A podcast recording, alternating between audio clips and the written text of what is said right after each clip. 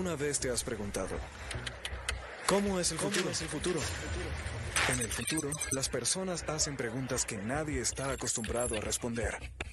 En el futuro se cuestiona la realidad y las personas actúan.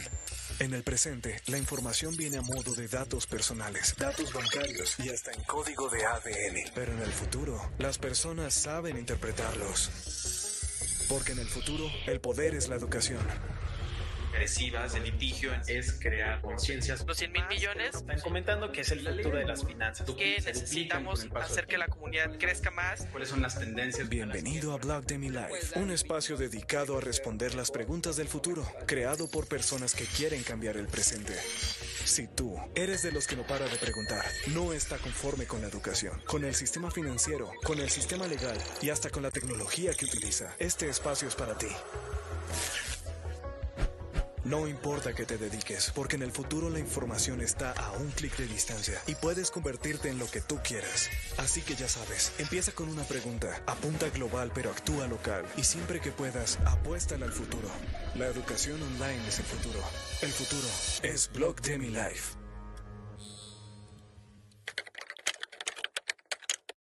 ¿Cómo están? Qué gusto tenerlos acá otra vez. Hoy eh, tenemos una transmisión especial. Vamos a hablar de qué es FinTech, qué no es FinTech y hacia dónde va la industria. Hola, Alistair Hyde, qué gusto tenerte por aquí. Eh, vayan saludando, vayan presentándose de dónde nos acompañan, eh, para que nosotros podamos aquí irnos conociendo, entrando en confianza. vamos, les quiero presentar, les quiero anticipar que hoy, ya saben, vamos a hablar de qué es FinTech y qué no es FinTech.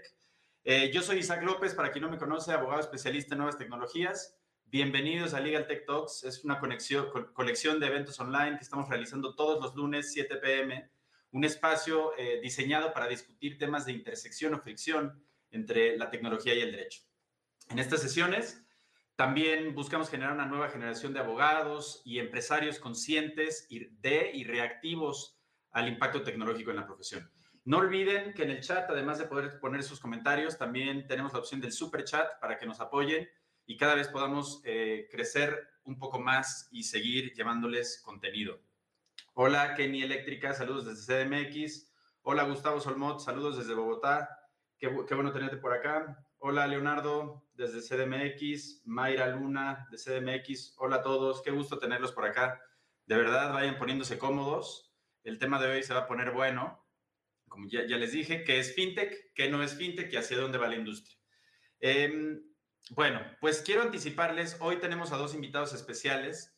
Tenemos a Jorge Tavares, él eh, les platico un poco de su bio, antes le daremos espacio para que él se presente eh, más, más, eh, más, holgadamente, por supuesto.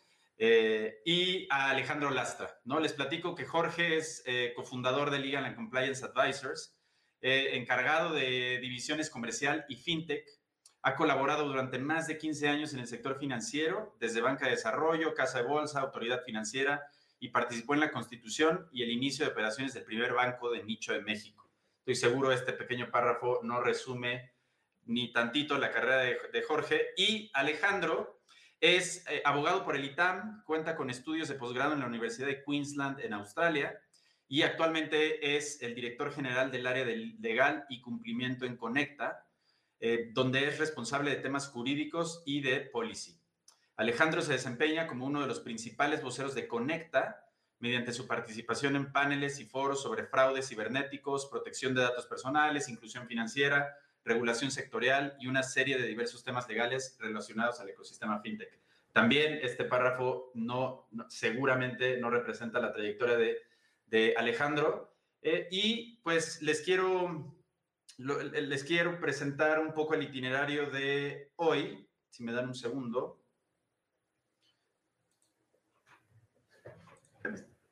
Acá estamos. Listo. Bien. Eh, bueno, pues como ya saben, eh, pueden descargar todas las presentaciones que tenemos acá, que, estamos presentándoles, eh, en live.blogemi.com. Y pues ya saben, apóyenos, con un comentario. Al final de la transmisión vamos a hacer una dinámica para, para premiar al invitado anterior sobre la plática que tuvimos con José Camarena hablando de bases de datos, la regulación intelectual y en materia de privacidad de, bases de datos. Se puso buena esa transmisión. Si no la han visto, eh, denle un clic a la transmisión anterior y ahí se la van a encontrar. Eh, y al final de esta transmisión anunciaremos al ganador. Em, que, queremos seguir creciendo la comunidad de Blog de Mi Live, entonces suscríbanse, activen las notificaciones, compartan el contenido del canal y, como ya les anticipé, participen en el super chat. Bien, pues sin más preámbulo, eh, ¿qué es fintech y qué no es fintech? También vamos a hablar de qué es la, hacia dónde va la industria. Y les quiero, les quiero platicar un poco de lo que veremos en esta transmisión con estos dos invitados especiales que tenemos el día de hoy. Eh, como saben, Alejandro Last representa a Conecta, entonces vamos a platicar un poquito qué hace Conecta y cómo funciona el ecosistema de, em, de pagos en línea en México y en Latinoamérica. ¿Qué es y qué no es fintech? Vamos a aclarar un poquito estas dudas de lo que es y lo que no es. El efectivo, el dinero efectivo y la, inclusión financiera. Vamos a platicar de tres temas bien interesantes, lo que es fraudes, prevención de lavado de dinero y seguridad. Y como quinto punto vamos a hablar de lo que son transacciones NP, PCI, ABS. Si no saben lo que es, lo que es esto, entonces quédense conectados a la transmisión para que les platiquemos un poco de esto. Y, por supuesto, hacia dónde va el ecosistema. Entonces, vamos a darles la bienvenida a Alejandro y a Jorge, que deben estar por aquí. Hola, Jorge. Hola, Alejandro. ¿Cómo están? Hola, hola. ¿Cómo estás, Isaac? Isaac, ¿cómo estás? Bienvenidos. Muchas gracias. Todo muy bien. ¿Ustedes qué tal? Bien, bien. Gracias. Qué bueno, qué bueno. Envidiable la, ubicación de Jorge Tavares. sí, caray. Todos, estar. Una escapada express con todas las medidas de seguridad que debemos adoptar, pero por acá para que se diviertan un rato los chamacos. Está bien. Pues bienvenidos, muchas gracias por acompañarnos. No sé, eh, me gustaría, la verdad, como, como decía yo al principio, la, la, breve bio, la breve bio que, que, yo leí no resume ni tantito su trayectoria. Entonces, si nos quieren platicar un poquito más de ustedes, eh, qué hacen, en qué andan ahorita, eh, por qué están acá con nosotros. Entonces, no sé, Alejandro, si te parece, arrancamos contigo. Claro que sí, Isaac, muchísimas gracias. Eh, pues primero que nada, agradecerte otra vez esta invitación. Muy contentos de parte de Conecta de poder estar platicando un poquito eh, con todos ustedes de la experiencia, qué es lo que hacemos, cómo vemos el panorama. Eh, te platico en términos muy generales de mí, digo, lo resumes muy bien en, en la introducción que diste, pero bueno, como lo dices, soy abogado, tengo también estudios de posgrado en el extranjero. Eh, desde hace ya algunos años me dedico al sector financiero, al sector fintech. Empecé en la banca tradicional, eh, llevando igual la dirección eh, jurídica, pero en estructuración fintech, que es más como venture capital y todo, todo este show financiero.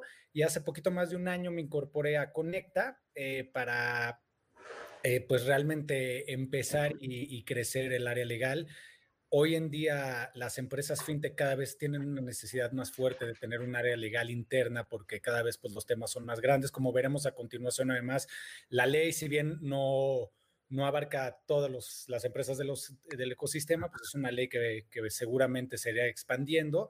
Y eh, pues desde la visión de Conecta eh, y desde muchas empresas fintech, pues hace muchísimo sentido empezar a, tener un área legal mucho más dirigida a, todos estos temas conforme vaya creciendo la regulación. Y pues actualmente eh, desde el área legal, como bien lo comentaste, eh, llevamos la parte pues desde todos los contratos que tengan que ver con proveedores, pero además también necesitamos ir protegiendo e ir limando el camino para todos los nuevos productos que vaya sacando Conecta, las empresas de tecnología y sobre todo fintech, pues una una de las características de su ADN y, por supuesto de Conecta es que todo el tiempo están siendo innovadoras. Muchas veces la innovación que tienen no está alcanzada por la regulación. Entonces es importante, por una parte, ir eh, educando al, legislador y por otra parte ir abriendo este camino para que el legislador y la autoridad reguladora entienda qué se va haciendo y los productos siempre puedan ser legalmente viables. Entonces, en términos generales, eso es lo que, lo que hacemos desde el área. De acuerdo, Alejandro. Pues eh, bienvenido y muchas gracias por acompañarnos. Es de verdad un, honor tenerte acá como invitado. Muchísimas gracias a ti. Bueno, pues Jorge, adelante. Eh, antes de que empieces, me gustaría, Jorge, decir a la gente, a lo mejor ya alguien de, alguien de, los que nos están escuchando ya, ya han visto a Jorge en otras transmisiones de Blog Demi. Jorge, si no me equivoco, em, eh, diste la transmisión de qué es un exchange centralizado y descentralizado. Entonces, para, los que están acá y que les interesan temas eh, de, de, de, DeFi, temas de descentralización, echen un ojo a esa transmisión de Jorge en el, en el, en el, en el canal de Crypto Webinar Series. Entonces, eh, pero te interrumpí, Jorge. Adelante, si nos quieres platicar un poquito de ti. No, pues primero que nada, muchas gracias, Isaac, por la invitación. De nada cuenta, muchas gracias a Blockchain Academy México, a Legal Talks, esta iniciativa increíble que estás llevando a cabo, Isaac, de poner a la vanguardia a aquellos, aquellas personas que están relacionadas con el mundo del derecho y que están buscando cuál es el método de, de información que sea, que sea real, que sea sencillo y que sea transparente como con las transmisiones que llevas a cabo. Bueno, pues yo soy cofundador en Legal and Compliance Advisors. Eh, llevo las divisiones de financiero, fintech y comercial. Eh, para el tema que nos va a ocupar el día de hoy, les comento que participé en solicitudes de autorización de instituciones de fondos de pago electrónico, instituciones de financiamiento colectivo, un modelo novedoso y bueno, pues eh, actualmente también representamos a varias empresas agregadores en México y bueno, pues tuvimos la, fortuna de participar cuando fue creada la, la SAMEP, que es la Asociación de, Agregadores en México. Y bueno, pues estos temas nos apasionan mucho, sobre todo en, en la firma estamos muy enfocados en todos los medios de pago desde todos los ámbitos, ¿no? Desde los emisores de tarjetas bancarias, no bancarias, Apoyamos ahí un par de, proyectos de DeFi muy interesantes que ya están empezando a ocupar blockchain dentro de esta pasarela de pagos.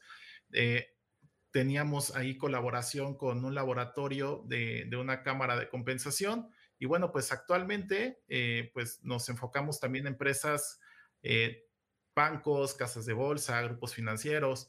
Y bueno, pues creo que lo, ha resumido muy bien aquí el, el, bueno, Alejandro, que pues prácticamente eh, se necesita de, un abogado interno para, para estos temas del día a día. Y bueno, pues siempre no dejemos de lado al abogado externo también.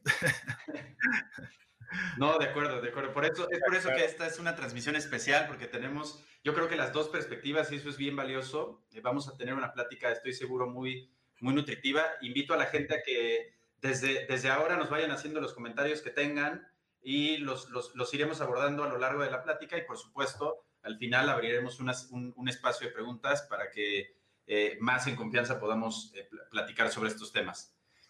Eh, bien, pues Alejandro, me, gustaría si nos puedes platicar un poquito de lo que hacen en Conecta, cómo lo hacen, un poquito de su trayectoria para que la gente, ya, ya te conocemos a ti como líder de legal, pero ahora nos gustaría que nos, que nos platicaras un poco de, de qué hace Conecta, cómo lo hace, Em, y, la trayectoria, ¿no?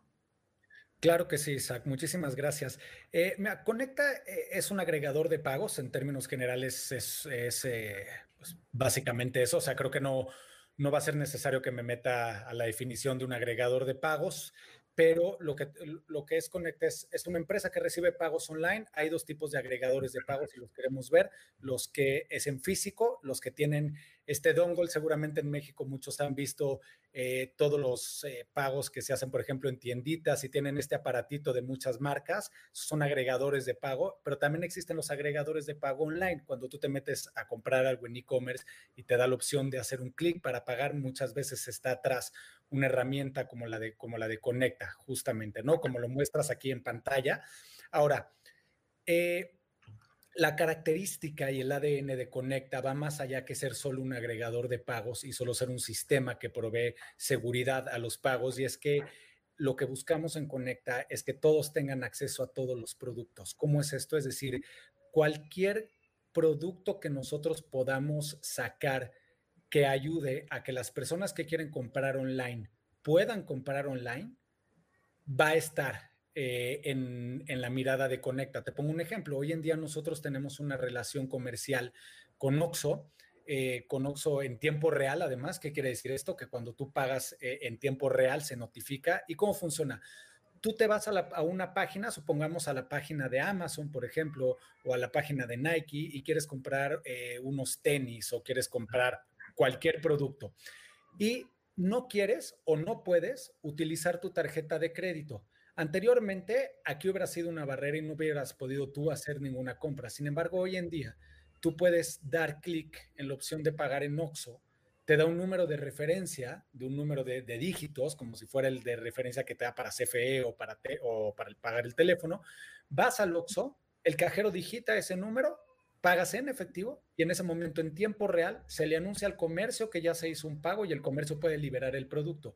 ¿Qué quiere decir esto? Que realmente estamos haciendo tecnología que da acceso a todas las personas para que puedan pagar online, aún si no tienen tarjetas este, de crédito o si no tienen una cuenta bancaria, pues no es, no es necesario. Entonces, en términos generales, como te comentaba, Conecta es un agregador de pago, pero no es un agregador de pago común y corriente, sino que es un agregador de pago que todo el tiempo está buscando que cualquier persona pueda tener acceso a cualquier producto online. Entonces, yo lo definiría así. No, buenísimo. Y creo que súper importante lo que comentas de esta posibilidad de, vaya, en, el sentido de que siempre, cuando hablamos de fintech, pues hablamos de inclusión financiera, ¿no? Y, muchas veces, pues se piensa cuando se habla de inclusión financiera de hablar eh, necesariamente de medios digitales, transferencias electrónicas de fondos, pero pues acá en Conecta están presentando una oportunidad de, de, ver el efectivo, el dinero en efectivo y esta interacción directa con, con una tienda como Oxxo, de pagar no necesariamente con una tarjeta de crédito, con una tarjeta de débito, sino de incluir al efectivo como parte de, eh, de este fenómeno de inclusión financiera, ¿no? Eh, qué, qué, bueno que nos lo comentas. Y creo que ese, ese es un, buen punto de partida para, para em, empezar a, a, a, platicar sobre qué es fintech, qué no es fintech, ¿no? Eh, vamos a, antes, antes de pasar a ese tema que seguro se pondrá muy bueno, quiero saludar a eh, Quique Martínez, saludos desde CDMX. Pablo Arteaga, hola Pablo, qué gusto saludarte otra vez desde Ecuador. Eh, y a De León, saludos desde el Estado de México. Y a Iván Juárez, Iván Juárez, saludos desde CDMX. Eh, dos, dos, actores importantes del ecosistema Legal Tech en Latinoamérica, déjenme decirlo. Y Eric Piña, Eric Pina, saludos desde la lluviosa CDMX. Eh, saludos desde Puebla, desde Billy Liébano, eh, y ya hay un poco de preguntas acá, eh, pero están relacionadas con FinTech. Entonces, me gustaría también invitar a la gente que nos escucha desde Facebook a que se vengan hacia acá, hacia la transmisión que tenemos en YouTube. Eh, vénganse para acá, acá pueden hacer sus preguntas y seguir escuchando a Jorge y Alejandro que nos van a platicar de este ecosistema tan interesante. Entonces, eh, pues, Jorge, me gustaría hacerte una pregunta bien básica, la verdad. No sé si nos pudieras decir eh, eh, en términos generales qué es fintech, qué no es fintech y pues platicarnos un poco de cómo está regulado, regulado en México el ecosistema, si, si pudieras eh, platicarnos un poquito y, vaya, por supuesto, Alejandro, si a lo largo de la exposición quieres intervenir, pues con toda la confianza también. Sí, muchas gracias, Isaac. Y creo que el título de la charla el día de hoy es muy ad hoc. ¿Qué es fintech y qué no lo es? Y sobre todo cuando estamos hablando de agregadores de pago, la primera pregunta que, nos hicieron nuestros clientes agregadores de pago cuando salió la ley FinTech publicada el 9 de marzo del 2018 fue, oye, yo soy una institución de fondo de pago electrónico, me voy a tener que autorizar como una institución de fondo de pago electrónico o simplemente soy un agregador y voy a continuar eh, con mis actividades de agregador, ¿no?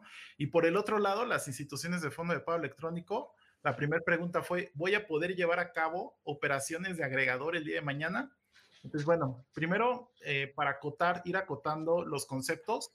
Eh, FinTech, como ya muchos saben, es el acrónimo en inglés de Financial Technology y incluye todo tipo de servicios financieros que usen tecnología, eso es FinTech, ¿no? Entonces, si ustedes ven el Finovista Radar, que es una referencia muy buena en el ecosistema, eh, en el Finovista Radar van a ver dentro de cada círculo que está en, este diagrama, van a ver empresas, bancos, casas de bolsa, aseguradoras, agregadores de pago, este, crowdfunding, instituciones de fondos de pago electrónico, instituciones de financiamiento colectivo, crowdfunding. Entonces, todo aquel que preste un servicio, incluso satelital, que ayude a las fintech, a las instituciones de tecnología financiera, esto es fintech, ¿no? Pero ahí se hace un punto en la línea de tiempo de que todo era fintech y, todo el mundo de repente estaba en la línea gris, sobre todo las instituciones de tecnología financiera. Y en esa línea de tiempo, como les repito, a partir del 9 de marzo del 2018, surgen las instituciones de tecnología financiera, que son eh, instituciones de fondos de pago electrónico, instituciones de financiamiento colectivo y los modelos novedosos, ¿no? A partir de esa fecha, entonces ya se hace una clara división de qué, eh, de qué es una, una, institución de tecnología financiera y qué es fintech. Y si lo quieren ver de forma genérica, todas las, las instituciones de tecnología financiera son fintech, pero no todas las fintech son instituciones de tecnología financiera, ¿va? Ahora, partiendo de eso, eh, creo que es importante eh, hacer una, una, una, acotación, como bien lo comentaba Alejandro, los agregadores de pagos, que son estos dongle que se conectan a, nuestro celular para poder hacer cobros con tarjetas, pues de crédito, de débito, prepagadas. Estos agregadores de pago, desde sus inicios, tienen cierta dependencia de tener un, banco sponsor para llevar a cabo sus operaciones.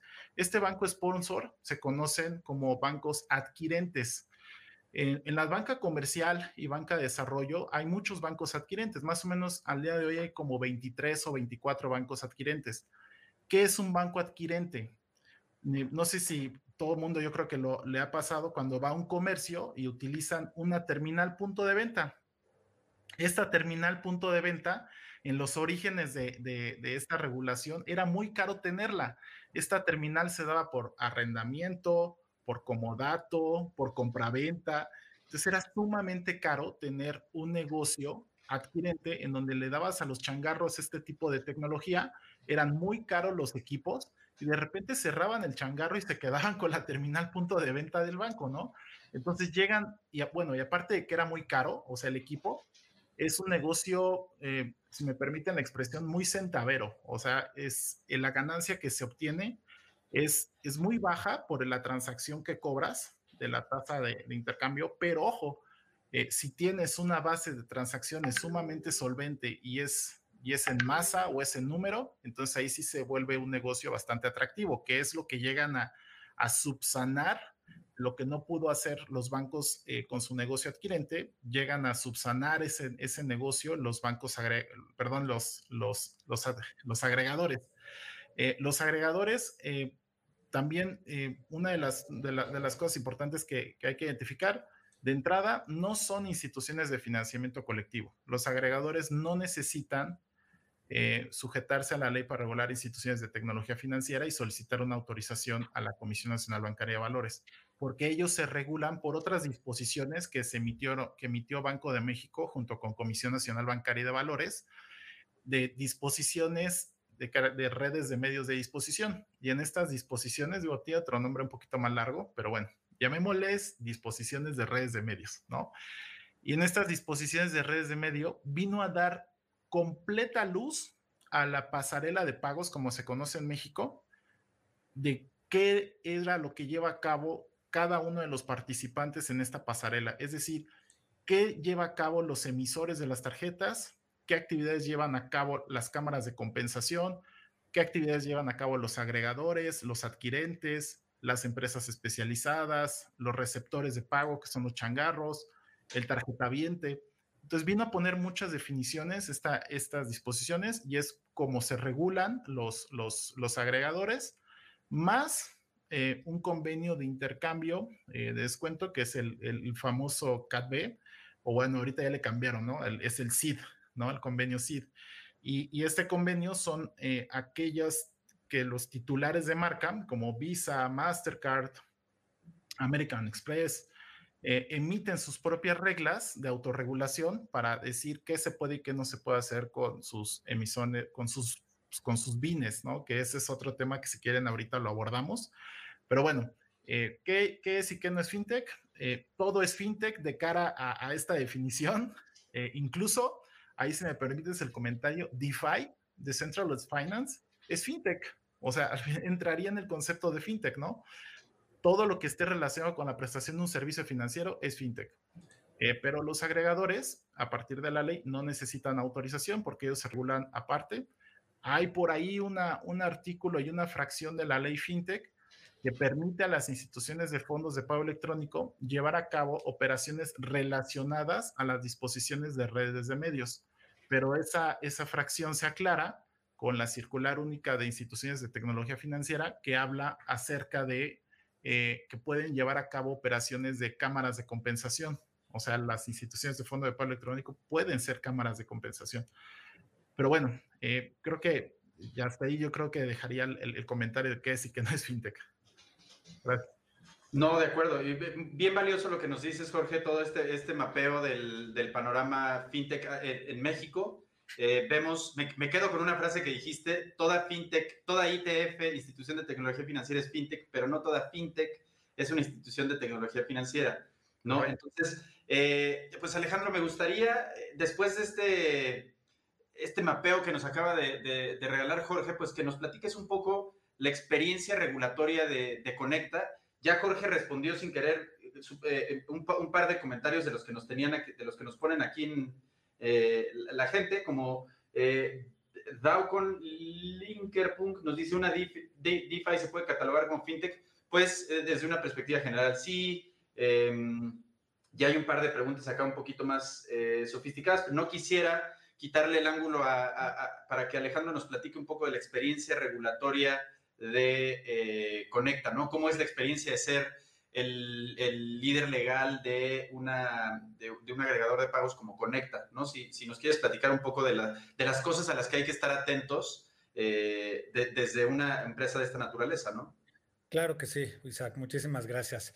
Eh, pues mira, yo creo que resumieron ya perfectamente justamente la diferencia de, de cuáles fintech entran y cuáles fintech no entran en la ley fintech justamente los agregadores de pago son supervisados por, por, los, por los reguladores, es decir, no somos regulados, eh, sino que tenemos que cumplir con unas ciertas características básicas, por así decirlo, para estar en línea con la ley. Eh, nosotros, la CNBB nos pide hacer reportes trimestrales. Estos reportes son de manera granular, básicamente quiénes son nuestros clientes, cuánto transaccionan, en dónde se encuentran. Es para llevar un registro y un control.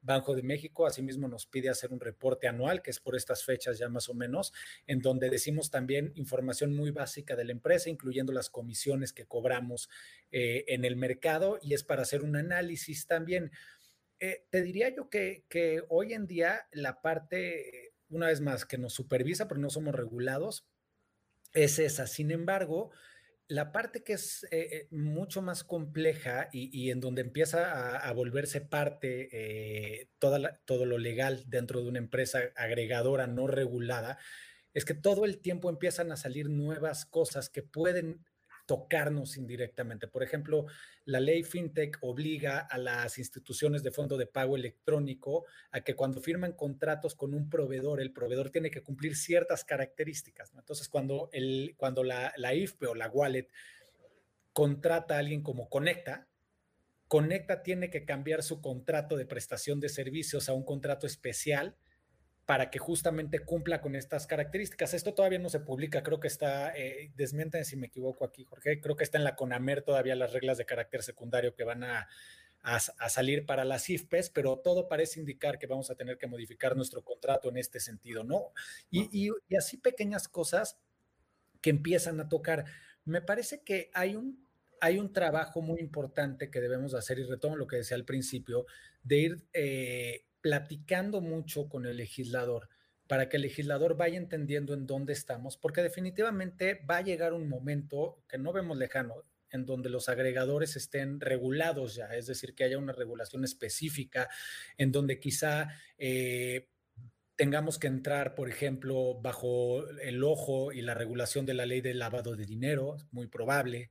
Al fin y al cabo somos agregadores de pagos, ¿no? Y, y estamos haciendo transacciones todo el día eh, y, otra serie de, regulaciones que irán tocando. Entonces, uno de los retos que tenemos eh, hoy en día es que si bien mucha de la, de normatividad no nos obliga a contemplarla, sí tenemos que conocerla, conocerla detalle, porque el día de mañana seguramente nos abarcará, seguramente la ley FinTech irá abriendo su paraguas y definitivamente llegará un momento en donde agregadores estemos dentro de ese paraguas. Además, cada que innovemos con algún nuevo producto, por ejemplo, es probable que salgamos de esta característica de los agregadores y nos convirtamos en algún tipo de, nueva, de nueva empresa que hoy en día no sabemos qué es o, hacia dónde va a ir.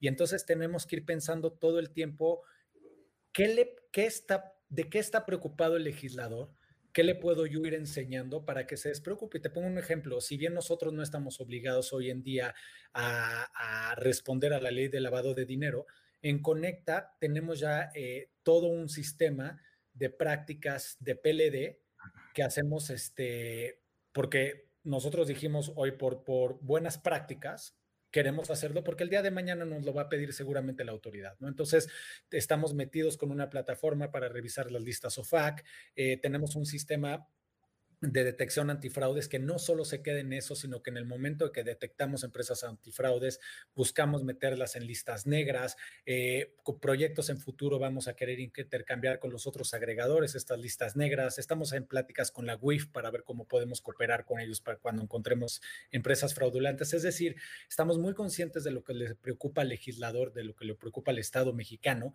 y tenemos todo el tiempo que estar haciendo cosas para que la empresa eh, pues cumpla al final lo que, lo que el legislador quisiera que cumpliera, ¿no? Entonces, básicamente yo te diría que ese es el gran reto. No, eh, valiosísimo lo que nos estás comentando. De hecho, coincido contigo, creo que hay una labor importante ahorita de interacción con el legislador, sobre todo por el, por el segmento del mercado que, ocupan los agregadores de pago, ¿no? Al final estamos hablando de e-commerce y, me gustaría aquí mostrarles unas, unas estadísticas que, que tengo por aquí. Un poco eh, para que la gente logre dimensionar lo que, lo que es el e-commerce y, pues al final e-commerce para que funcione tiene que, tiene que eh, utilizar pagos electrónicos, ¿no?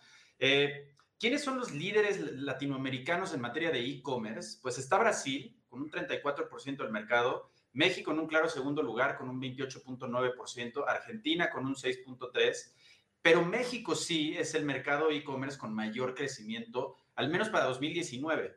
Este, esta encuesta la hizo eMarketer en 2019 y déjenme decirles que evidentemente esto era totalmente ciego al fenómeno COVID que, obligó a muchísimas empresas a migrar al ecosistema digital, a empezar a buscar agregadores de pagos para, integrarse 100% al, al ecosistema digital. Y ahí su importancia, ¿no? Ahí la importancia de que el legislador esté bien consciente de las necesidades de un agregador de pagos, de, de, cómo funciona, con qué opera, cuáles son sus inquietudes, todo lo que nos estás comentando de que si bien eh, no están obligados a cumplir 100% con la ley eh, antilavado, pues a nivel buenas prácticas eh, ustedes lo están implementando y otros ángulos bien importantes, también eh, a la luz de que, pues me gustaría platicar un poco de por qué la gente no compra en línea, ¿no? ya, ya vimos el, cómo funciona el ecosistema o cómo, cuáles son un poquito de los datos del ecosistema, pero la gente que todavía no decide participar en el, ecosistema e-commerce, pues por, por, más razones, pero aquí estoy poniendo cuatro, eh, que, que, que, estructuró un poco la AMBO en 2018. Pues, número uno, el tema de fraude electrónico, un 77%. Número dos, desconfianza de, por, de compartir sus datos bancarios. Eh, número tres, eh, el miedo a equivocarse eh, en la transacción, es decir, que, estés pensando comprar unos tenis talla chica y te lleguen una talla, talla grande. eso no tiene nada que ver, creo yo, con, con temas regulatorios. y al final no saben cómo puede pagarse en efectivo con un 32%. Vemos acá un poco de las inquietudes que tiene la gente y, y, pues no sé, me gustaría escuchar su opinión, tanto Jorge, tanto la tuya como, como la de Alejandro, sobre un poco los puntos uno y dos, ¿no? Que son a lo mejor temas de fraude, y que no, no, ahí no cabe perfectamente prevención de lavado de dinero, pero, pero el fraude sí tiene un componente importante para los agredores, quiero imaginarme. Em, pero no sé, Jorge, a lo mejor si nos puedes platicar eh, ¿cómo, ves tú estos, estos puntos eh, para las entidades reguladas y no reguladas. Sí, pues mira, eh, un poco acotando también la, operativa de los, agregadores, creo que lo podríamos resumir en cuatro grandes, ¿no? Que es, como ya lo comentó Alex, eh, tarjeta presente, es decir, cuando yo llego a, un changarro y hago con mi operación con mi tarjeta, que aquí es donde participan las fintech, ¿no? O sea, yo puedo tener una tarjeta de, de, Flink, de Albo, de Fondeadora, no, no, sé, o sea, de todas las que existen el día de hoy. Eh, y, eso, y, es, con esa tarjeta, con esa tarjeta yo llego directamente a un comercio físicamente, la presento y hago una operación de compra-venta de un producto o servicio, ¿no? La otra es tarjeta no presente, que es la que comentamos ahorita de e-commerce, y las otras dos podrían ser venta telefónica o un cargo recurrente, ¿no? Pero en el tema de e-commerce, ahí está súper interesante. Como bien comentaba Alejandro, si bien eh, los agregadores no tienen una obligación per se para cumplir ley federal de, de antilavado, pongámoslo así, está, enorme el nombre. El acrónimo está gigante. Eh, no tienen la obligación. Yo creo que es en general, todos los agregadores están adoptando buenas prácticas de tener sus propias listas, incluso internas, ¿no? De con qué clientes pueden o no llevar a cabo una relación de negocio. No es lo mismo que yo afilie a, una empresa que se dedica a obras de arte o casino o incluso este, alguna de las actividades vulnerables que están, que están reguladas, a que yo afilie a un changarro este, que exclusivamente se, se, dedica a miscelánea, ¿no? Entonces yo creo que el balance que deben de tener también estas empresas agregadores para saber a quién afiliar y por qué afiliarlo es muy importante y sobre todo en temas de e-commerce. Recuerdo mucho cuando estaba en Conducef, nos llegaban muchas reclamaciones de los usuarios porque nunca se detenían a, ver en las páginas web si efectivamente los titulares de marca estaban verificando esa, página de Internet. Entonces, eh, siempre como dato, busquen cuando hagan una compra en un e-commerce que diga Verify by Visa o Mastercard o sea, que está realmente eh, certificada esa página web para que puedan llevar a cabo un pago o de, un producto o servicio. Ahora, otra de las cosas también interesantes es temas de contracargos, que ese tema me, encantaría que se le dejemos a Alejandro para que nos explique qué son y por qué surgen los temas de contracargos cuando una persona pues no está satisfecha con el producto o servicio o simplemente hubo un robo de identidad, o sea, ¿Qué, se origina ahí, no? Hay que nos platique el buen Alex. Pero yo creo que en temas de, uso de, comercio electrónico, en tiempos de COVID se disparó como no tienen una idea. Por ahí algunas cifras bastante relevantes que, del 100% de personas que utilizaban tarjetas de crédito, eh, el 70% en, fintechs las ocupaban para operaciones en e-commerce. Es decir, no las ocupaban como una tarjeta de débito como se ocupa naturalmente una, una tarjeta de banco, que, ¿qué es lo que hacen las personas con las tarjetas de bancos? Les depositan su quincena y ¿qué hacen al otro día? Directamente a cajero automático a sacar todo lo que se pueda, ¿no? En cambio, las fintech, con el uso de estas nuevas tarjetas, que tienen como media disposición una tarjeta, porque acuérdense que también las fintech pueden ser con exclusivamente una wallet, es decir, una wallet natural, es decir, no necesitas una tarjeta, sino que a través de un código QR a lo mejor llegas, haces una compra, pero las que tienen como medio de disposición una tarjeta, estas eh, están ocupando mucho el e-commerce. Entonces ahí también surgió un, concepto que igual Alex nos va a saber eh, platicar más de eso, que es el 3D Secure, que es eh, los, tres, los tres parámetros de seguridad que se piden en comercio electrónico para que se puedan llevar a cabo transacciones, que básicamente consiste en darle más seguridad al usuario de la plataforma de e-commerce al momento que lleva a cabo su transacción. ¿Cómo? Autenticándolo. ¿A través de qué? De un mensaje que llega directamente a tu teléfono en donde te dan un código de un solo uso y ese código es el con el que puedes acceder este, al e-commerce y entre esos un, par más, pero bueno, eh, yo creo que poco a poco vamos a ver que se van a ir aumentando cada vez más los servicios que se van a poder subir a los e-commerce.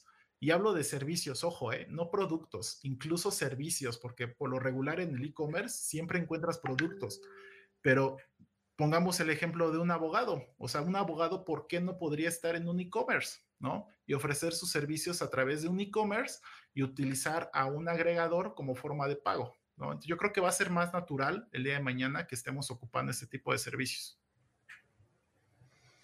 Sí, de acuerdo, de acuerdo, Jorge. Eh, ya, yo creo que más bien ya los abogados deberíamos estar haciendo eso, digitalizando un poco la experiencia. Ya, ya, ya hay varios abogados que se están subiendo a, este fenómeno tecnológico, lo cual me da mucho gusto. Parte de este canal busca que los abogados se digitalicen, empiecen a utilizar herramientas tecnológicas, pero entiendo tu comentario, ¿no? No necesariamente eh, los abogados, sino debería empezar a utilizar ese tema de, pagos en línea para cualquier plataforma. Y, yo te diría, perdón, ahí incluso la forma de pago también tendremos que ser disruptivos los abogados.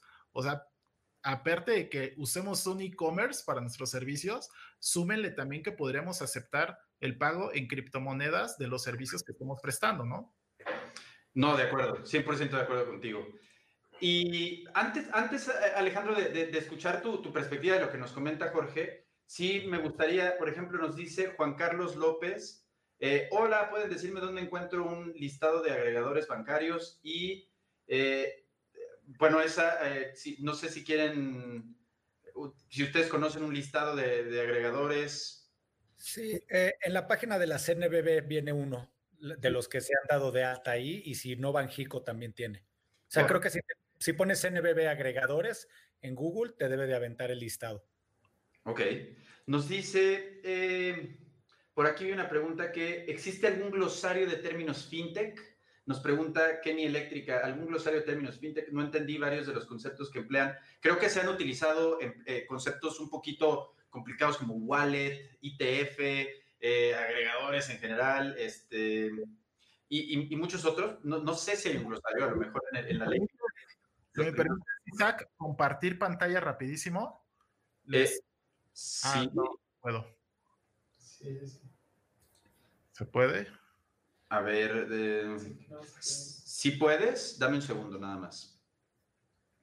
Eh, ¿Tienes ahí el menú de compartir pantalla? ¿Lo debes tener por ahí? No, sí, aquí está, aquí lo tengo. Ya. Súper bueno, a ver.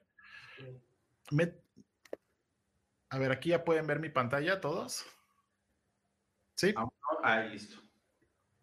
A ver, aquí pueden ver mi pantalla. Sí.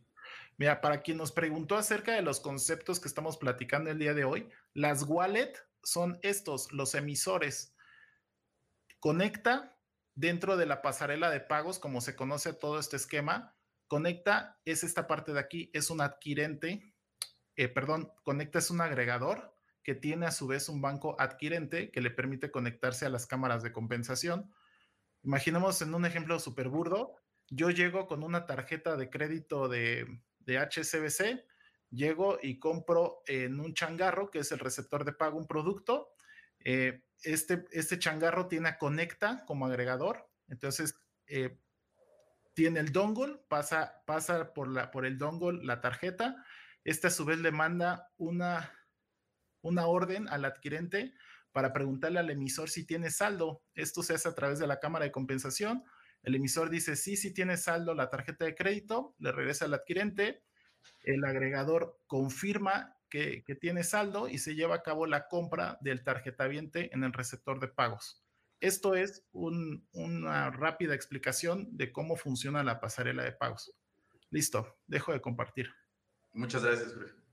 Eh, no, buenísimo. Y te, pediría que nos compartas esa diapositiva para circularla, con, para agregarla a la presentación, que ya sabe la gente que la pueden descargar em, en live.blogdemi, en el link que les compartimos al principio.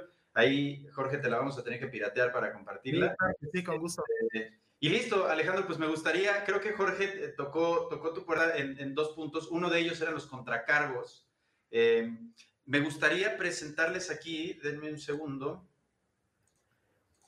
eh, compartir y eh, un, segundo. Bueno, les quiero presentar un poco de los eh, de datos sobre los contracargos en México. tenemos una media. Denme un segundo.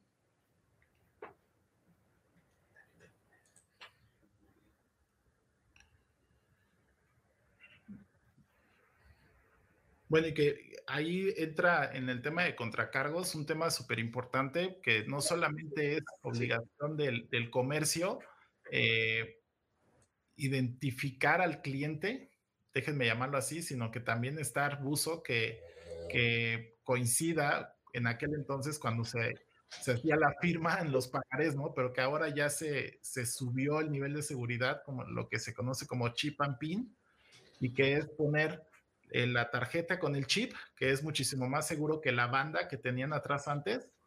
Y el, chip, como tiene un grado de seguridad mayor, Esto más el PIN que digitas en la terminal punto de venta, pues eso te da un grado de, de, autenticación más relevante y evitas más contracargos de las tarjetas, ¿no? Pero bueno, aún así se siguen presentando. Sí, de acuerdo.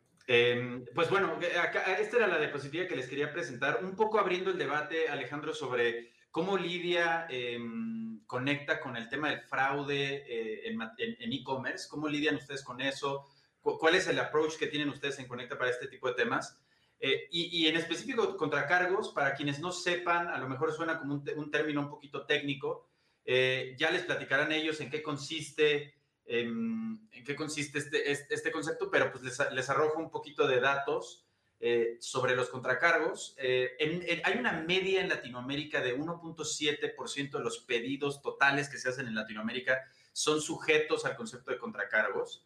En México en particular es el 2.3% de las transacciones que, que, que, suceden en línea, eh, pues la gente de alguna u otra forma solicita un contracargo y eh, la Conducef reconoce que hay tan solo de enero a marzo 2019 hubo 1.188.000 casos en, en, en, el primer trimestre de 2019 nada más, eh, casi 1.200.000 casos de contracargos y esto poniéndolo en comparación con otros ecosistemas como el estadounidense, canadiense, que tiene nada más un 0.6%, o en Europa, que es solo el 0.8%, tenemos que México duplica o incluso triplica este tipo de, de, de, situaciones eh, que, sí, que sí les dejaría a ustedes un poco que nos platiquen de qué es un contracargo, cómo lidian en Conecta con eso, cuál ha sido su experiencia y, para que la gente esté bien consciente de este, de este concepto, ¿no? Claro que sí, Isaac. Muchísimas gracias. Eh, me voy lo más rápido posible porque creo que este es un tema que podría darse para toda una plática solo contra cargos, ¿no? La realidad es que creo que el, si no el, si no el tema más relevante, uno de los temas más relevantes para, para todos los que estamos en la red de medios de pago. Quisiera empezar por la diapositiva que, señala, que pusiste hace rato, en donde decías las dos primeras este, características del e-commerce, eh, uno, fraude electrónico y desconfianza de compartir datos bancarios. A mí me gustaría centrarme eh, en el primero. Yo creo que desconfianza de compartir datos bancarios va muy de la mano con fraude electrónico. Las personas no quieren compartir sus datos bancarios porque creen que les van a robar, porque hay fraude. Quisiera empezar diciendo algo que nosotros pues usamos mucho siempre que en las pláticas este, muy, de, muy de nicho y que decimos, eh, o sea, la cantidad de fraudes electrónicos que hay en México es impresionante. Si bien no recuerdo si ya es el número uno, no estamos lejos de ser el número uno del mundo de lugares que, que, que hacen fraude electrónico, porque hay una capa eh, entre el gobierno y entre los compradores en donde algo está pasando que no se está, que no, que no se está permitiendo que no haya fraudes. Eh, la realidad es que la gente que hace fraudes online en México es gente que trabaja de 9 de la mañana a 6 de la tarde todos los días haciendo fraude porque es un negocio redondo. Es dificilísimo que atrapen a los fraudulentos en México. La legislación penal no habla nada de fraudes electrónicos en específico, sino que hay ciberdelitos en términos muy generales y los ciberdelitos todavía no está tipificado dentro del fraude electrónico. Las, las herramientas para perseguirlo son dificilísimas y una de las características por las que las herramientas para perseguirlo son dificilísimas es que al final el que recibe toda la carga por un fraude electrónico, toda la carga negativa, son los comercios. Y aquí es donde nos lleva los contracargos. Pongámonos en el papel en donde yo soy alguien que compro online, se vuela en mi tarjeta, es una de las dos características o las dos maneras generales que puede haber de contracargos, es alguien se roba mis datos de mi tarjeta de crédito porque los venden en, en, en la en la dark web porque me lo robaron en un call center por cualquier cosa, ¿no? Me roban mis datos de tarjeta, compran con mi tarjeta, me llega mi estado de cuenta, veo un cargo que no reconozco y en ese momento le digo al banco que no reconozco ese cargo. Eso se llama contracargo. Entonces, ¿qué es lo que pasa? El banco empieza una investigación y va para atrás. Cuando este contracargo se hace e-commerce, es prácticamente imposible que el banco pueda comprobar que yo no lo hice. Entonces es muy fácil que me devuelvan como usuario final el dinero. Pero el banco sí le retiene ese dinero al comercio. Entonces, el que acaba perdiendo realmente el dinero es este comercio. Esto va a cambiar un poquito con el 3DS que mencionaba Jorge, porque va a ser un, un punto más para verificar. Pero la realidad es que, a diferencia de un lugar, eh, un establecimiento, pensemos en un restaurante en donde yo pago con mi tarjeta de crédito y después digo que no lo reconozco, es muy fácil comprobar que sí lo, que sí lo hice. Pero en online es dificilísimo. Con que yo diga que no lo compré, es prácticamente imposible que, que comprueben que no lo compré. Entonces, los, la, desconfianza en el sistema y la cantidad de fraudes, más bien la cantidad de fraudes que hay, en el sistema hoy en día y sobre todo en México, en México es una cosa impresionante, como les decía, la cantidad de fraudes que hay online hace que la gente desconfíe. Pero digo, ya que haría un paréntesis, yo a la gente le diría, confíen muchísimo, es, es, es, es muy confiable comprar online. Realmente quienes pagan son los comercios y nosotros, por ejemplo, desde Conecta, con las cosas con las que nos presentamos muchísimo, es con pymes, ¿no? Estas pequeñas empresas que van empezando a generar online, que acaban de poner su negocio y de repente un contracargo, un contracargo les puede quebrar la empresa. Entonces, ¿qué necesitan las empresas, eh, sobre todo las pymes, para no romperse ante los contracargos? Necesitan un buen sistema de seguridad. Normalmente ellos no tienen este sistema y los agregadores les damos este sistema. ¿Qué hacemos nosotros como agregadores? Nosotros no es que evitemos contracargos, sino que nuestros sistemas antifraude, nuestro sistema de machine learning y de inteligencia artificial detectan muy bien cuando un comercio puede ser fraudulento y cuando un usuario de ese comercio puede estar haciendo una actividad fraudulenta. Entonces lo detecta, lo frena y no deja que, que pase. Pero una vez que la transacción pasa, es fácil que se genere el contracargo. Ahora, existe otra manera de, contracargar, no cuando te roban tus, datos, sino cuando no reconoces, por ejemplo, eh, el producto que te llega. A todos nos ha pasado que compras algo por Amazon, te llega, no sé, a mí me pasó ayer, compré eh, una cajita para mi celular, me llegó con la cajita para el celular hoy y no es el producto que esperaba. Entonces yo hago la devolución y se hace todo un contracargo. Al final, ahí no perdería absolutamente nadie, en teoría, ¿no? Quizá la comisión, dependiendo quién sea el agregador, pero yo podría fácil también, digo, no lo, no lo voy a hacer, por supuesto, pero una persona podría agarrar y decir, nunca me llegó, y quedarse con el producto y contracargar. Y una vez más, esto se lo come el comercio. Entonces, el problema, y respondiendo a este, este particular pregunta que haces, el problema que nosotros vemos es que los desprotegidos aquí son los comercios. Y si tú te fijas en el panorama general que jugamos todos los que estamos aquí metidos, que no solo somos eh, los agregadores de pago, sino que también son los bancos, las personas, en este, en este cuadrito que, que puso Jorge hace rato, en donde estamos todos los que estamos en este ecosistema, la realidad es que el que está protegido es el, es el comercio. Entonces, empresas como nosotros tenemos siempre que estar buscando la manera de que los comercios no se vean afectados. En tema de contracargos es un tema, es un tema apasionante porque el tema de contracargos es una constante batalla, y lo pongo entre comillas porque no hay buenos y malos, sino es una constante eh, eh, batalla por hablar, por ejemplo, con los bancos adquirentes, como quizá las reglas que ponen en el CID, que el documento que comentaba hace rato Jorge también, pueden afectar a los comercios y cómo, si lo vemos desde un panorama global, eh, cuando el gobierno sale y dice que quiere apoyar a las pymes, realmente parece ser por otro lado que todo, que, las reglas del juego que están poniendo, tanto las marcas como los bancos, van a afectar a las pymes. ¿Por qué? Porque al final los comercios son los que se comen los contracargos y los que pierden, ¿no? Y una vez más, no pensemos en e-commerce grandes como Liverpool, quizá en donde ya tiene un budget establecido para contracargos.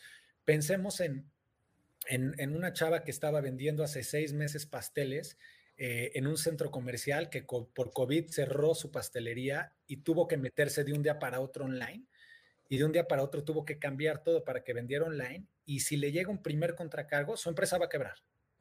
Entonces, nosotros en Conecta tenemos que estar pensando todo el tiempo en estas empresas también. Por supuesto, tenemos que estar pensando en estas grandes empresas enterprise para darles los mejores productos para que su transaccionabilidad sea altísima y para que su carga, eh, su contracargo sea bajo, pero sobre todo, en este caso, en los casos, el caso de los grandes, es que la tasa de aceptación bancaria, es decir, que acepten su tarjeta de las tarjetas de crédito de los usuarios todo el tiempo, los bancos adquirentes y emisores, sea mucho más rápida.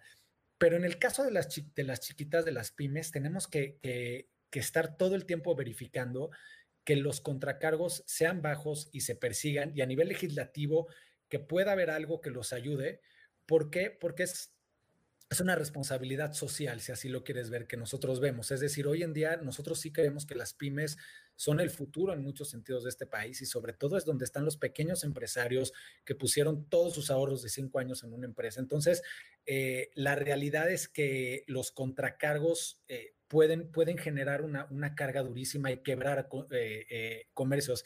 Quebran muchísimos y muchísimos y muchísimos comercios todo el día por la cantidad de contratos para sintetizarlo ya, y una vez más una disculpa, pero es un tema muy amplio, para sintetizarlo, yo te diría que se tiene que, trabajar desde todos los niveles para que esto no suceda, es decir, desde el nivel de gobierno para poder legislar la persecución entre los fraudes, pero ya como un delito tipificado y generar las herramientas eh, necesarias para poder ir contra los que hacen fraudes online, eh, prácticamente online, que es muy diferente al, robo de tarjetas. ¿eh? O sea, esto es ya la aplicación del robo de tarjetas hacer un fraude online.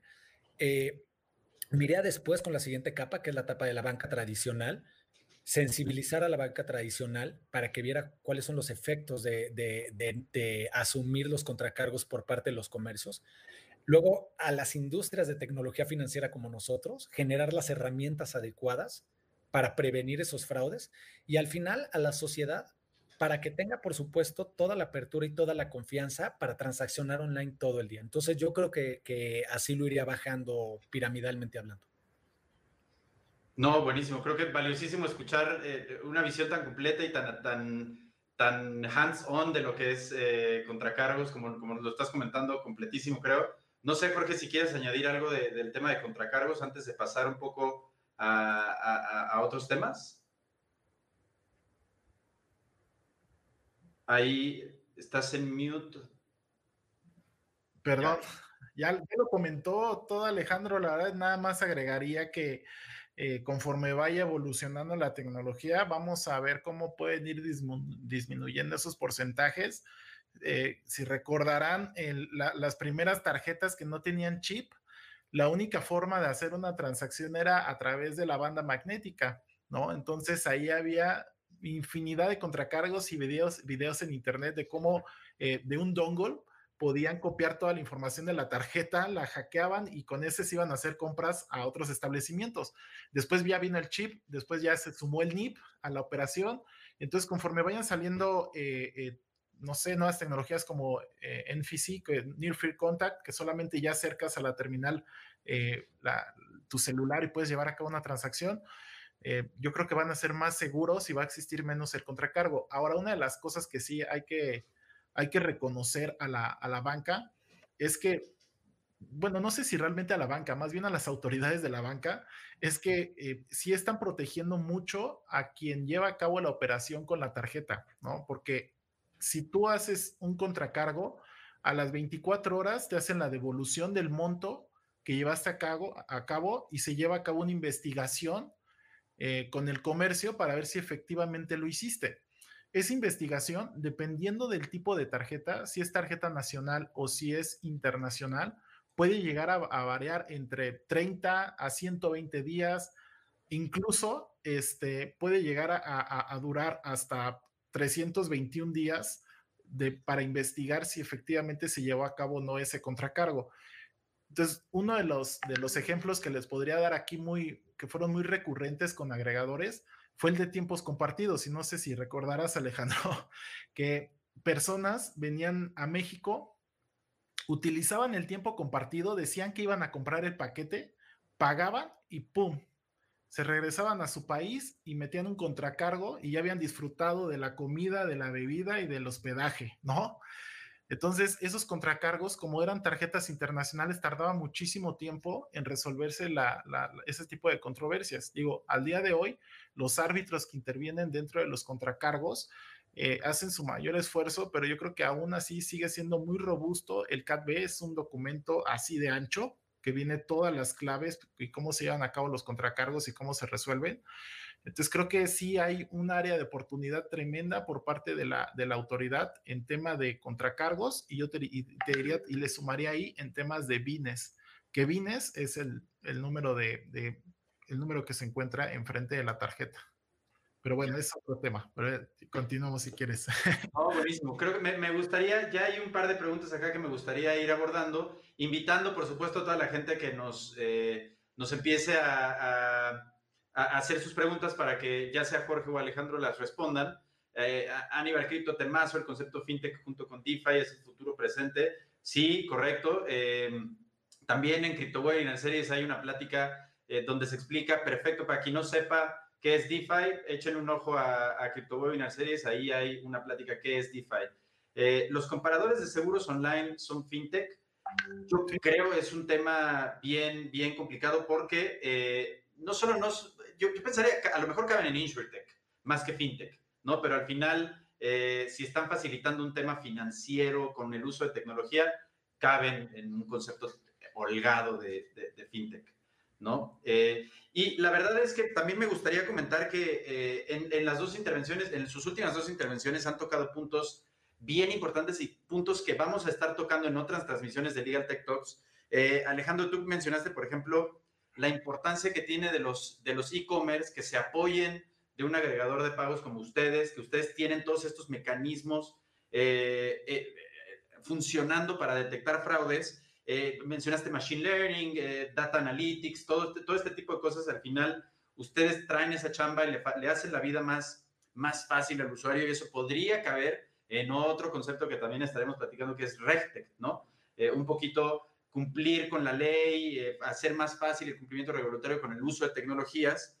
También comentabas, Alejandro, el, el tema de, de cómo no está regulado todo este tema de fraude electrónico eh, pero sí hay un concepto como holgado de ciberdelitos, también es un tema que ya platicamos con Mauricio Campo en otra transmisión eh, que se puso bien, bien buena. Todo el tema de ciberseguridad también con Santiago Fuentes de Delta Protect. Y eh, todos estos temas, cómo se van entrelazando poco a poco para ir involucrando y educando al legislador que tenga un big picture sobre cuáles son las cosas que hay que tener en mente, con qué lidia una empresa como Conecta, qué son cuáles son las necesidades que, que cree que hay que abordar. Valiosísimo todos los comentarios que nos has hecho. Eh, y creo que comentaste rapidísimo un tema de los árbitros en el tema de los contracargos. Pues ahí entra otro concepto bien importante de Legal Tech, como, como puede ser el Online Dispute Resolution, ¿no? Vamos a tener también todo un tema, eh, todo un módulo de Legal Tech Talks hablando de ODRs y, todo lo que es tratar de resolver eh, los problemas, los conflictos en línea y eh, con árbitros, con, eh, utilizando tecnología, al final para descargar la chamba judicial, descargar al Poder Judicial de todo este tipo de cosas.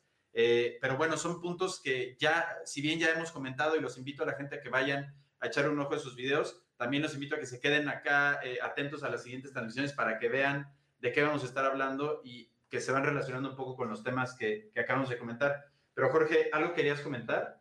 Ah, sí, quería comentar a ver si Alex nos puede platicar acerca de, de OxoPay, qué es y cómo funciona. Sí, por supuesto, encantado, eh, Melchor, rapidísimo. Sí, como les comentaba, bueno, todo esto que hemos platicado hasta ahorita se resume al pago online con tarjeta de crédito, débito o SPAY. Pero eh, existe otra manera de hacer esto que en términos estrictos, si quieres, no, lo veríamos como un agregador de pagos, pero vamos a dejarlo que sí, que es como les decía muy al principio, vas a la página, pero en vez de que pagues con tu tarjeta de crédito eh, o tarjeta de débito o SPAY, das clic en pagar en OXO, te da un número de, un número de referencia de 14 dígitos y con ese número de referencia tú vas a un cajero OXO y dices, oye, vengo a pagar OXO Pay. Básicamente das tu número de referencia, en ese momento lo pone el cajero y le sale, compraste una mesa en Gaia, por decir algo, ¿no? Recibe el efectivo, da clic y en ese momento en tiempo real, es decir, en milisegundos, se comunica OXO con nosotros, que a nosotros a la vez nos comunicamos con el comercio y todo este mismo ciclo que decía, pero no entran los bancos adquirentes realmente, sino que es nada más con el comercio, se dice que se recibió el dinero, el comercio acepta la recepción del dinero y libera la orden para que se libere el pago. Entonces, en el cajero en ese momento le dice a la persona, ya está recibido tu pago, eh, te va a llegar el producto.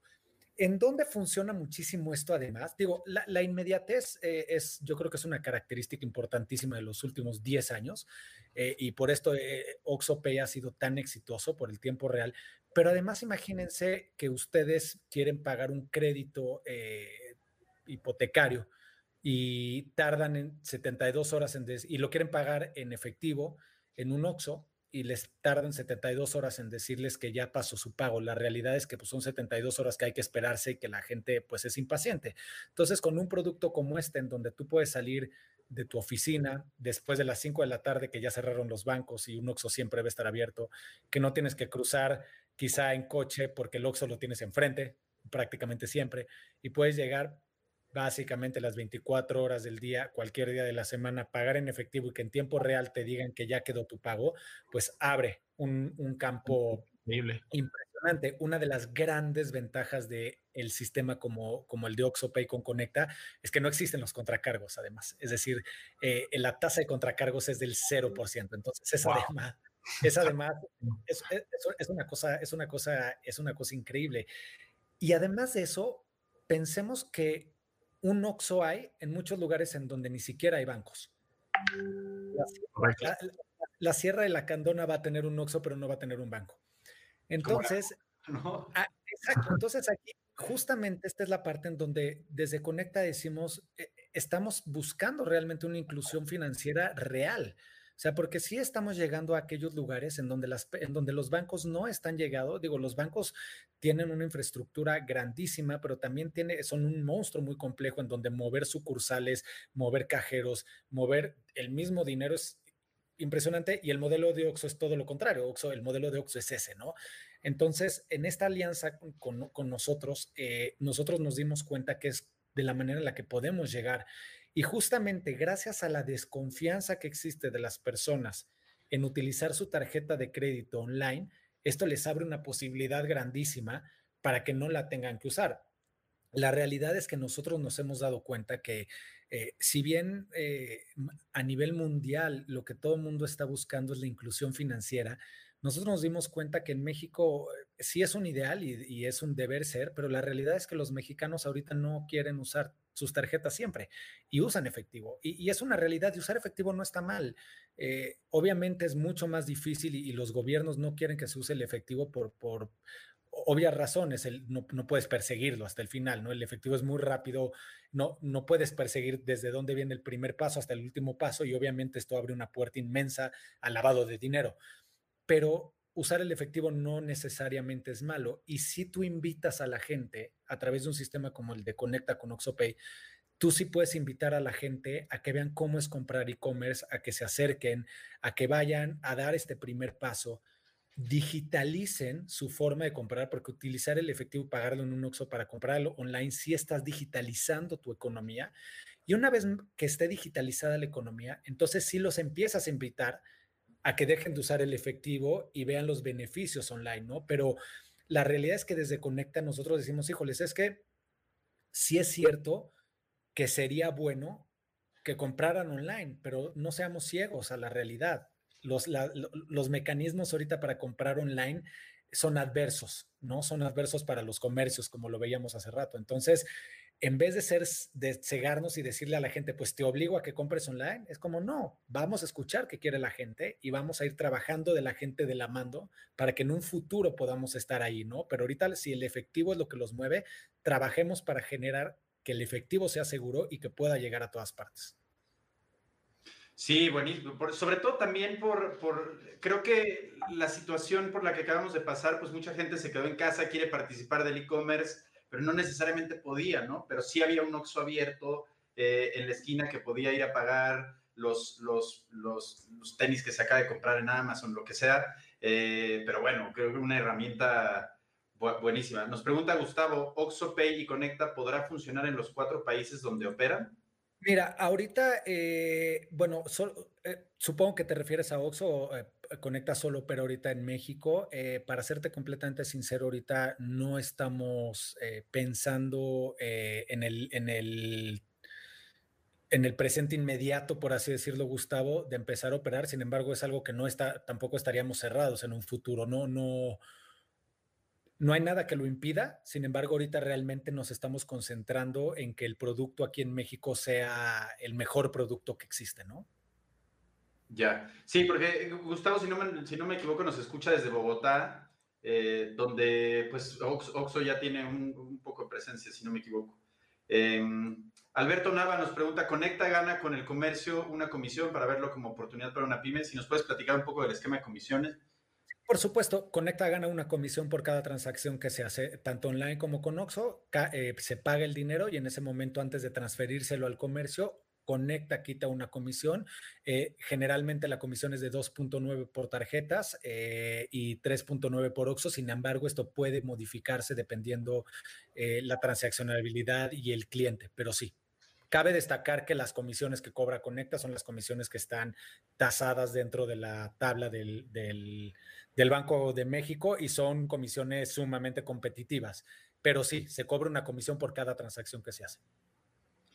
Buenísimo, pues ya un poco cerrando, insisto, y invitando a la gente hacia eh, a, hacer, sus preguntas. Eh, me gustaría preguntarles, eh, más allá de esta pregunta de Alberto, ¿hacia dónde ven el ecosistema? después de esta pregunta, ¿no? La CNBB pronto publicará un listado de varias autorizaciones para operar bajo la ley FinTech. ¿Les van avisando a los que lo obtendrán o solo se emiten las resoluciones al final? Jorge, creo que estaba más en tu área de especialidad. Sí, muchas gracias, Isaac. Sí, pues si es una autorización eh, ya completa, déjenme dar ese término, es, se publica en el diario oficial de la federación y ahí les dan un plazo para el inicio de operaciones. Eh, en dado caso que sea una autorización con salvedades, les dan una fecha de hasta cuándo pueden eh, desahogar esas salvedades y posterior a ello ya dan fecha de autorización y de igual forma el inicio de operaciones. Se hablaba mucho en el ecosistema fintech que las autorizaciones iban a llegar junto con el inicio de operaciones por el periodo en el que ya se encuentran actualmente todas estas instituciones. La realidad es que no, no es nada firme por parte de la autoridad, entonces existen esas dos posibilidades, que lleguen las autorizaciones y posterior a ello les den un plazo para el inicio de operaciones o lleguen con autorización e inicio de operaciones. O sea, están esos dos mundos abiertos. Buenísimo. Pues listo, cerrando, eh, ¿qué diferencia existe entre Conecta con las nuevas apps STP como Fondeadora, Cuenca, Albon, etcétera? Ah, ¿Quieren que Ah, si quieres, Jorge. Super, muchas gracias. Mira, ahorita pones acá Fondeadora, Cuenca, Albo, son instituciones de fondos de pago electrónico que solicitaron autorización a la Comisión Nacional Bancaria de Valores. Conecta es un agregador que solamente necesita un registro de acuerdo a las disposiciones de redes de medios ante Comisión Nacional Bancaria de Valores y registrar sus comisiones que cobran a los clientes por cada transacción que hacen con la tarjeta en Banco de México. Ahora, STP es un participante en SPAY. Eh, el sistema de pagos electrónicos interbancarios tiene diferentes participantes, entre ellos bancos, para que tú puedas tener una individualización de cuentas clave, eso es. Entonces, lo que hace STP brinda principalmente a las fintech y a algunas instituciones de, de financieras, brinda la posibilidad de crearles centros de costos y dentro de estos centros de costos lo que le permite es eh, darles un número de, cuenta clave para que puedan llevar a cabo sus transferencias SPAY. Eh, esos participantes en SPAY, un tema relevante para, para, las instituciones de fondos de pago electrónico, es que el día de mañana, cuando cumplan tres características, eh, los fondos de pago electrónico, que repito, son como ejemplo Fondeadora, Cuenca, Albo, este, Flink, cuando lleguen a un número de transacciones a un número de cliente o a un monto de transacciones, las disposiciones dicen que van a poder participar en el sistema de pagos, pero no dice bajo qué cachucha.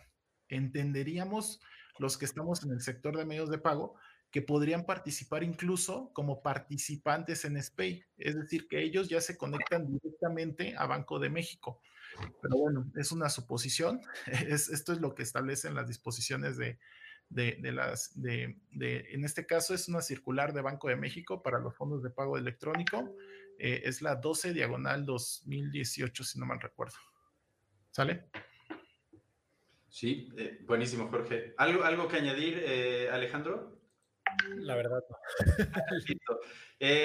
pues, pues, pues, cerrando un poco, me, me gustaría escuchar su opinión sobre a dónde creen que va va la industria, cuáles son los retos que, hay que superar. Por supuesto, Jorge, desde una visión de mucho más, eh, como abogado externo, por supuesto, y, y, Alejandro, tu visión de cuáles son los retos por superar, ¿qué le dirías ahora en estos últimos minutos al legislador? Eh, ya en específico, ya lo hemos comentado, pero pues me, me, gustaría escuchar su opinión sobre hacia dónde va el ecosistema. Adelante, Sí. Gracias, Jorge. Eh, eh, digo, es una pregunta bastante difícil. O sea, yo creo que el sistema a donde va desde la parte del legislador es abrir el paraguas, definitivamente. Es decir, hoy en día existen cientos y cientos y cientos de productos y de modelos de negocio que están completamente fuera de la visión del legislador. Me parece que, el reto grande que tiene el legislador es eh, meterse cada vez más en todas estas empresas y startups que están naciendo todos los días en, el país. Por supuesto, apoyarlas, porque los modelos son disruptivos. Eh, los modelos que buscan es al final siempre simplificar eh, para los clientes una mejor experiencia de usuario, que la transaccionabilidad sea mucho más fácil. Eh, y, esto no quiere decir que la banca tradicional vaya a dejar de existir. Yo creo que eh, sumando a esto, la banca tradicional tendrá que empezar a emigrar y ya lo ha empezado a hacer, por supuesto, a adoptar este tipo de modelos novedosos que le dan estas startups, que le, da, que le damos estas fintech. Y por supuesto, por parte de la gente, yo lo que creería es que cada vez se va a adaptar más. Fíjate que, que COVID definitivamente una de las cosas, de las pocas cosas quizá positivas que trajo, es que obligó a que las personas empezaran a tener una realidad en Internet. Si bien al principio yo creo que todos creíamos que esto iba a durar mucho menos de lo que ha durado. Las personas empezaron a hacer su vida online para los mínimos indispensables, eh, comprar en empresas como Rappi, como Corner Shop, los, los insumos que necesitaban para el día a día. Pero cuando pasaron los meses y se dieron cuenta que las tiendas seguían cerradas, empezaron a animarse a comprar más y más y más online y se dieron cuenta que estaba mucho mejor y que al día y que en Amazon Prime al día siguiente de tu compra te llega tu producto y que si no te gusta lo puedes devolver y te lo vuelven a comprar, ¿no? Y que muchísimas empresas se empezaron a migrar a, la parte online, que es seguro. Entonces yo creo que, eh, que, COVID vino a acelerar eso, que ya iba a llegar. Y yo creo que eh, hacia allá, hacia allá definitivamente, Virtual, creo que las personas sí van a trasladarse de una manera muy importante en el día a día a tener una vida online, sobre todo de e-commerce, ¿no? Entonces, hacia allá veo la migración del sistema. Buenísimo, Alejandro, muchas gracias. Jorge. Pues mira, eh, al inicio, muy al inicio de la, de la ley FinTech, cuando se iba a publicar por ahí de 2016, eh, las personas que empezaban a ocupar estas plataformas de crowdfunding o de fondos de pago electrónico, eh, había cierta desconfianza en el uso de esas plataformas.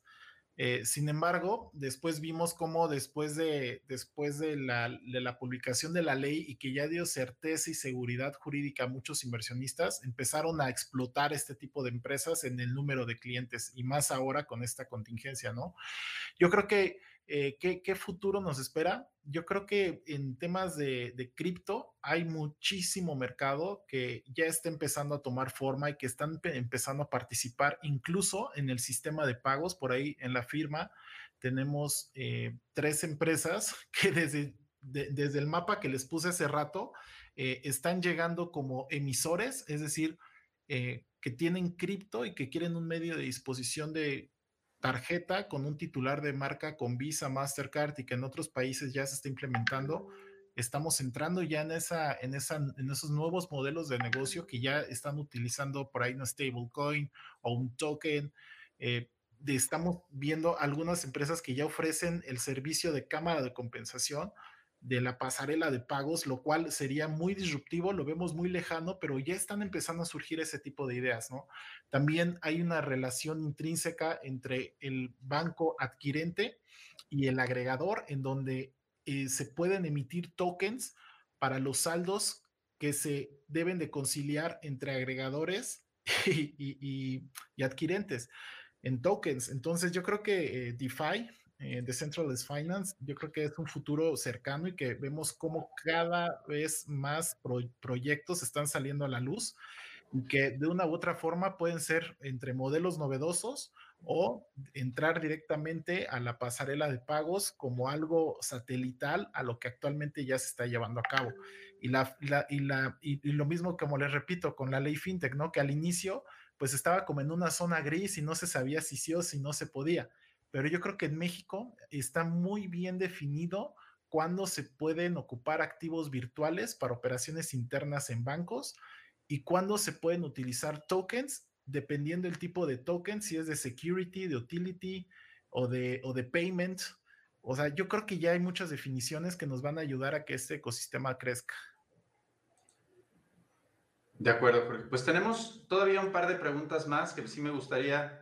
Eh, Quique Martínez pregunta, ¿conecta a considerar en un futuro y si es autorizado por Banjico procesar pagos con criptos. Em, eh, Mira, te voy, o sea, la respuesta la, voy a poner un poquito más amplia. Eh, si procesar pagos con criptos es un, lugar en donde Conecta vea que se va a ayudar a más personas, una vez más, a obtener eh, más bienes, a acercarse más a, los servicios y a que y ayudar a, justamente a la digitalización de la economía, sí, o sea, ahorita no te podría dar una respuesta de, si lo vamos a hacer específicamente, pero te diría, si en un momento Conecta considera que esto va, va en la línea de, ayudar a que todos puedan, la respuesta sería sí. Vale, vale. Eh, teníamos, Jorge, y ahorita lo estabas comentando un poco, una pregunta sobre modelos novedosos, eh, para que también platiquemos un poco eh, de, este ángulo que también abarca la ley eh, ya, ya, dijimos, eh, regula la, ley fintech a lo que son las, las IFPES, fondos de pago electrónico, las crowdfundings, los modelos novedosos o el sandbox y, el, y activos virtuales. Pero Jorge, sí, sí, creo que tú eres el más indicado para platicar un poquito de ese ángulo. Eh, hasta donde sé, existe un sandbox en México que regula la CNBB para modelos novedosos.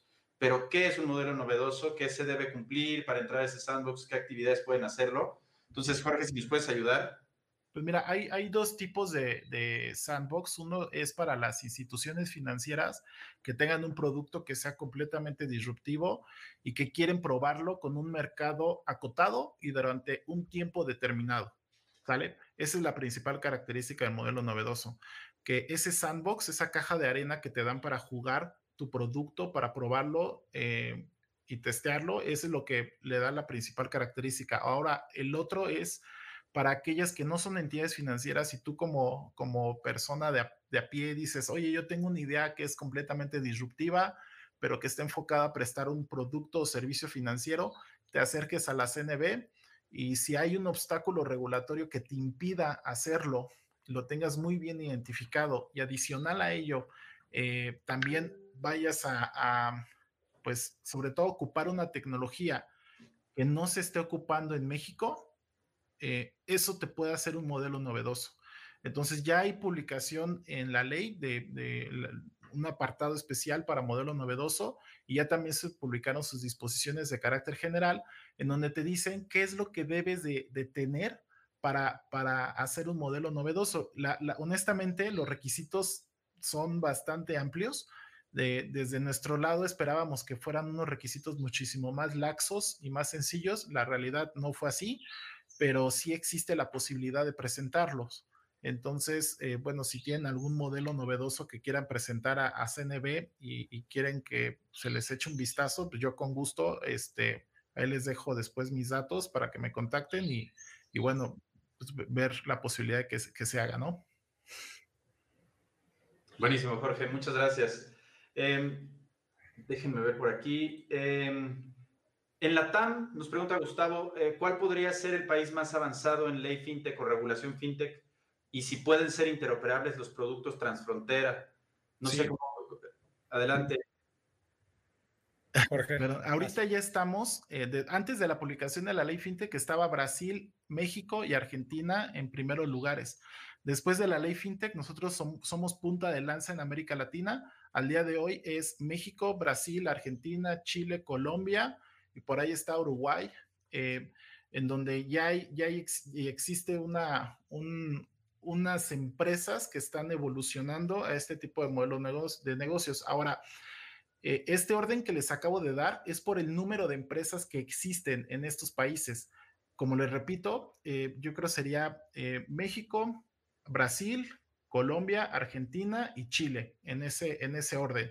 Ya hay regulación en Colombia para las instituciones de fondos de pago electrónico que eh, perdón, no hay regulación para fondos de pago electrónico, pero sí para, para las de financiamiento colectivo, que son los crowdfunding.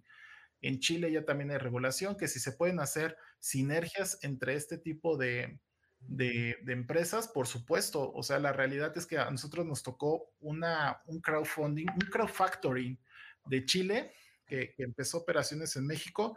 Ahí lo apoyamos con un par de temas, pero eh, es muy común que, que mercados que actualmente están en otros países de América Latina hayan volteado a ver a México como una gran posibilidad de abrir mercado con algo que ya les da certeza, que es la ley. Muchísimas gracias, Jorge. Em, pues listo, creo que hay, hay, déjenme ver si hay más preguntas por acá. Em, nos preguntan un poco de crowdfunding. También eh, creo que es un tema que no hemos comentado, también eh, abordado por la ley FinTech. Creo que escapa un poco eh, el, ángulo de la conversación, pero igual si quisieran añadir algo. Em, sí. digo, nada más así de, embarrada rápido. Hay tres tipos de crowdfunding en México, que es deuda, copropiedad y copropiedad y regalías y capital. Deuda son créditos eh, copropiedad y regalías son asociaciones en participación donde se adquiere una parte alícuota de un bien presente o futuro y se verán sobre las pérdidas o ganancias del proyecto. Y el último de capital es donde inviertes y te vuelves accionista de la empresa en donde estás invirtiendo. Recuerden que siempre hay un solicitante en un crowdfunding y un inversionista. Eh, en las de deuda se subdividen en crowdfactoring, en crowdleasing, en inmobiliario y cada uno de ellos tiene diferentes características. No, un tema creo que bien complejo, por eso la importancia de tener abogados eh, tanto externos como, como externos. Eh, Alejandro, pues no sé, algo que, algo que quieras añadir, eh, ¿dónde, ¿dónde, los pueden encontrar en sus redes, redes sociales? Igual si nos puedes platicar de tus redes, Jorge, también. Sí, por supuesto, digo, las redes de Conecta es conecta.com, la página como se escucha, con K nos pueden encontrar ahí todos los servicios, échenle un ojo, eh, naveguenlo, hay muchas, muchos productos eh, padres, no solo eh, los de lo, lo, que les comentaba de Oxo, eh, echen, un vistazo, tiene toda la parte de, del onboarding para que se den de alta si quieren empezar a transaccionar con Conecta. Y en las redes, no lo tengo en la mano para serte sincero, pero yo creo que si te pones en cualquier red, desde Twitter, Instagram, Facebook, LinkedIn, como Conecta con K, te avienta directamente a nuestra página sin duda alguna. Ya, pues ahí aparece, eh, ven en el cintillo Alejandro Lastra, Head of Legal eh, and Compliance de Conecta. Ahí aparece su, su, su, LinkedIn y, estoy seguro a través de ahí pueden llegar eh, con Conecta y ahí darán con las demás redes. ¿Alguna noticia que, que, nos quieras compartir, algo adicional que se nos haya escapado, Alejandro? No, no, no, para nada. Una vez más, invitarlos a que, a que vean quiénes somos. Muchas veces eh, todo este mundo de, los agregadores, sobre todo, parece ser este, algo lejano y, la realidad es que yo podría decirles que todos los que estamos escuchando aquí hemos pasado por algún agregador en algún momento de alguna manera. Entonces, este, dense una vuelta, vean lo que hay y por supuesto también hay una parte de sugerencias. Entonces, cualquier cosa que nos sugieran como cliente o como mismo eh, personas que lo están viendo encantados. Eh, la verdad es que somos muy abiertos y lo que queremos justamente es trabajar para que todo sea mucho más cómodo para todos los usuarios. Buenísimo. Jorge, tus redes. Eh, me encuentran como Jorge Tavares Robledo. uso mucho LinkedIn, entonces igual ahí publico artículos, comentarios, noticias. Entonces, si me, si me quieren seguir por ahí, las redes de Legal and Compliance Advisors. Eh, también ahí publicamos varios eventos, estamos constantemente y somos muy activos en redes sociales. Y bueno, y comentario final, les diría que no le tengan miedo a los agregadores. Si ustedes tienen un comercio en donde pueden ofrecer un producto o servicio, eh, entren a, los agregadores, eh, no, no se van a arrepentir. No, no quiero hablar mal de nadie, pero creo que es mejor el de Banco de México y, y, son una gran opción para aquellos que quieren eh, medios de electrónicos, quieren incursionar en estos pagos electrónicos. Buenísimo, pues eh, creo que con eso podemos, eh, podemos concluir. Eh, se abordaron muy bien las, las, preguntas que nos estaban haciendo en vivo y pues nada más que agradecerles por, por habernos acompañado en esta transmisión. Jorge, Alejandro, de verdad un gusto eh, tenerlos como invitados, un gusto escucharlos, exponer eh, tanta experiencia que traen ustedes eh, en sus respectivos sectores. y creo que, creo que la, la, conversación se puso buenísima, la gente estuvo comentando, entonces agradecerles y, de verdad esperamos tenerlos de nuevo en otra transmisión como, como, como invitados y como expertos que son conociendo el, el ecosistema. Pues muchas gracias. Muchas gracias, Isaac. Gracias. Muchas gracias, Isaac, y a Blockchain también. Y Jorge, muchísimo gusto y encantado. Encantado, Alex. Muchas gracias.